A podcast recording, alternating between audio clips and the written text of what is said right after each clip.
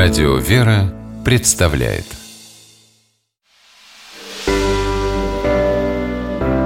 Семейные советы Священник Павел Коньков, настоятель храма во имя святителя Николая Чудотворца в Рязани, руководитель молодежного отдела Рязанской епархии. Считает, что истинного смирения можно добиться, просто собрав детей на прогулку.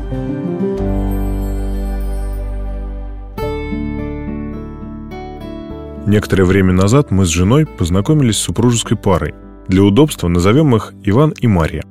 Они были на тот момент в ссоре и даже разъехались в разные города друг от друга.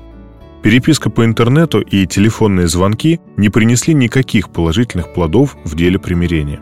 Было решено пригласить в гости супругов и уже на нейтральной для них территории искать, в чем кроется суть проблем и как эту ситуацию исправлять. Приехать к нам домой смогла только Мария – и мы с женой убеждали ее оставить все обиды, тем более, что Иван сам раскаивается и жаждет воссоединения семьи. Затем Мария встретилась с Иваном.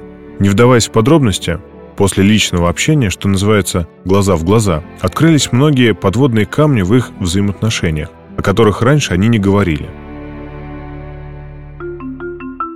В тот вечер фразы «А я думал, тебе именно так нравится жить» звучали часто из уст Ивана – как итог, конфликт только усугубился. И причина в том, что Иван совсем не слушал и не хотел слышать Марию. А Мария не искала других способов, кроме упреков, донести информацию до своего супруга. Даже долго сосуществуя вместе под одной крышей, супруги могут отдаляться друг от друга лишь потому, что не разговаривают ежедневно. А потом будет большая неожиданность или даже обида. «А я думал, тебе нравится так», а в ответ лишь недоумение по поводу таких выводов. Ведь если супруги договорятся, к примеру, что летом едут в отпуск и потом погрузятся в свои мысли, то легко может получиться, что супруг соберется в Крым, а жена в Санкт-Петербург. Вроде же договорились об отпуске, но мысленно муж и жена отправились в разные места и по-разному проводят отпуск. Он, загорая и плавая в море, она гуляя по Эрмитажу нужно понять одну простую истину.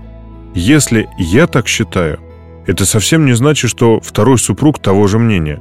А чтобы не было неприятных моментов из серии «но я думал, тебе это нравится», нужно ежедневно делиться со своей половинкой не только новостями с работы и звонками мамы, но и мыслями, к примеру, о будущем месте семейного отдыха.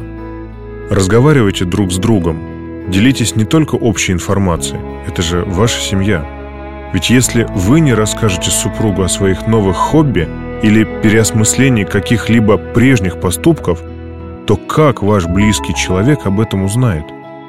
Будьте чуткими к своим близким и умейте слушать их. В этом залог семейного взаимопонимания.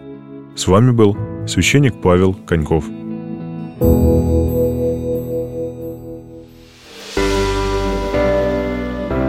Семейные советы –